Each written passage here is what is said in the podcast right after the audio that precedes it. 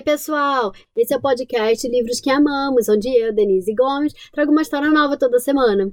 O livro de hoje se chama Mamãe Tem Medo, escrito por Beatriz Mazzini, ilustrado por Alireza Goldouzian, traduzido por Márcia Leite e publicado no Brasil pela editora Pulo do Gato. Quem apresenta o episódio de hoje é o Rodrigo, que me mandou um áudio lindo. Muito obrigada pela participação. Um beijo grande. Conta pra gente o que você tem a dizer. Oi, pessoal. Meu nome é Rodrigo, eu tenho 7 anos e moro em São Paulo. Eu adoro o podcast da Denise. O nome do livro que a gente vai ler hoje é Mamãe Tem Medo. Tchau, espero que vocês gostem.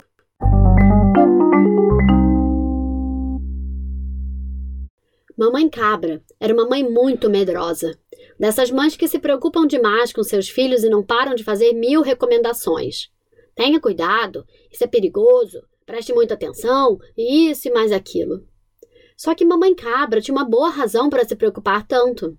Há algum tempo, uma prima distante quase perdeu seus sete cabritinhos para um lobo muito esperto. Felizmente, os cabritinhos foram ainda mais astutos que o lobo e conseguiram escapar com vida. Bem, a verdade é que além da esperteza, também tiveram muita sorte.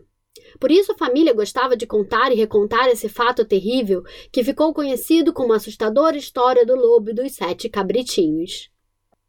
Quando saía para fazer compras, não era de se estranhar que mamãe cabra fosse tomada por um súbito medo. E se enquanto ela comprava alface e cenouras para Lilo, Laila e Lulu, eles estivessem em apuros? O mundo anda tão cheio de perigos, até mesmo embaixo do próprio focinho. Mamãe cabra resolveu dar meia volta e correu em direção à sua casa. Seu coração batia apressadamente. Pena que suas pernas não conseguiam correr com a mesma velocidade. Depressa, depressa, mamãe tem medo.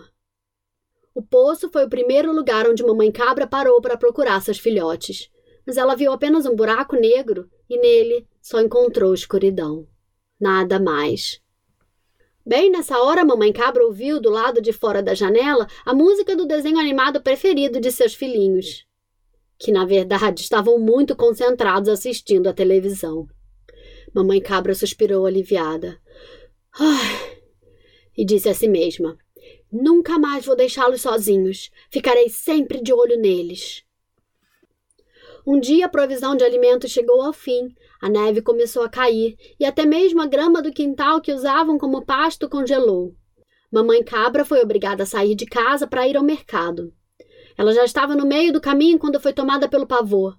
Ai, será que eu fechei bem a porta? Será que ficou aberta? perguntou a si mesma. Enquanto corria para casa, reparou que havia algumas pegadas na neve. Que estranho! Pareciam pegadas de pés bem pequenos, seguidas por pegadas de pés muito, muito maiores. E se o senhor açougueiro tivesse raptado meus filhinhos? Todos sabiam o quanto ele gostava de uma carne tenra e fresca.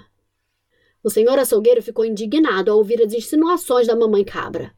Eu não sou um devorador de crianças. A carne está muito cara e as pessoas querem economizar. Fechei meu açougue e agora eu sou vegetariano, como a senhora. É mais saudável. E eu estava justamente colhendo verduras para minha sopa da noite. Quanto a seus cabritinhos, eu os encontrei brincando na neve, então os levei até minha casa para que não corressem o risco de topar com o senhor Raposa, pois não seria nada conveniente. Ele é bem inteligente, principalmente no inverno, quando está faminto. Em seguida, fez um aceno para que mamãe cabra o acompanhasse. Os três cabritinhos dormiam tranquilamente embaixo de uma árvore no jardim. Eles estão morrendo de frio, gritou mamãe cabra, tomada por outro tipo de medo. Você bem que podia tê-los agasalhado direito. Ela então chamou-os pelos nomes e os sacudiu até que acordassem. Depois disso foi embora, sem sequer agradecer. O senhor açougueiro seguia-o com os olhos e rosnou. Ah, essas mães ansiosas são incapazes de reconhecer uma boa ação. É claro que mamãe cabra precisou voltar às compras e novamente ficou apavorada ao dar de cara com um senhor de pelos escuros que morava na última casa da aldeia e levava uma vida muito solitária. Sim, o senhor lobo. Ele mesmo. E parecia estar atrás de uma menina. Mamãe Cabra logo imaginou Lilo, Laila e Lulu dentro daquela enorme barriga, prisioneiros para todo sempre, arrancados de suas mãos e de todo mundo. Sem ter certeza de que seus pequenos estavam ou não seguros em casa, saltou sobre o senhor lobo e o ameaçou com toda a fúria. Devolva meus filhos, seu monstro! Eu tenho certeza de que foi você quem tentou devorar os filhos de minha prima. Olha, eu não vou negar, mamãe cabra, disse o senhor lobo, mas isso foi nos velhos tempos, quando os lobos eram realmente uma ameaça e todos fugiam apavorados. Mas como sabe, essa história acabou muito mal para mim. O senhor lobo suspirou profundamente e disse: ah, Hoje, os lobos que ainda apreciam carne de crianças e de cabritinhos são rigorosamente vigiados pela polícia e precisam se contentar com carne de coelhos, pardais e ratazanas. E prosseguiu. A carne dos ratos é amarga, pegajosa, muito desagradável. Ao contrário da carne das crianças, que é tão. bem. E fechou os olhos, farejando o ar, como a se lembrar do cheiro do sabor de um tempo que não volta mais. Mamãe Cabra preferiu manter os olhos bem abertos e, farejando na mesma direção, tentou seguir a trilha indicada pelo senhor lobo. E se ele a estivesse enganando? E se sua barriga estivesse cheia de carne proibida e deliciosa dos cabritinhos, perfurada por aqueles dentes pontudos, capazes de triturar em pedacinhos até cascos e chifres? Felizmente, viu seus três filhotes na companhia de uma menina que tocava flauta. Os cabritinhos dançavam e era possível notar o quanto estavam contentes. A cena era tão bonita que mamãe cabra até parou para admirá-la o que não a impediu de ficar de olho no lobo, pois ela estava sempre pronta para defender seus cabritinhos, e como já estava por ali, defenderia também aquela menina.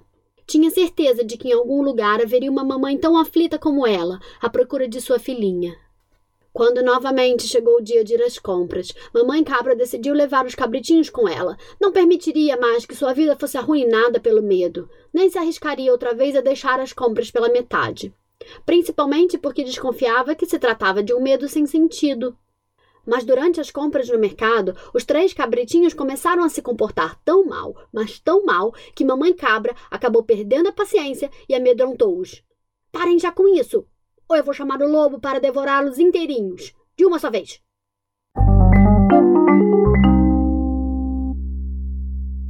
E aí, gostaram da história? O livro de hoje foi Uma Mãe Tem Medo, que é, tem as ilustrações mais maravilhosas. Escrito por Beatrice Mazzini, ilustrado por Alireza Goldouzian, traduzido por Márcia Leite e publicado no Brasil pela editora Pulo do Gato. Quem encerra o episódio de hoje é o Joaquim, que me mandou um áudio maravilhoso. Joaquim, muito obrigada pela participação. Um beijo enorme. E conta pra gente o que você tem a dizer. Oi, Denise. Meu nome é Joaquim Vinícius. Eu tenho 5 anos. Eu moro em Goiânia. Vocês gostaram da história de hoje? Um beijo. Tchau.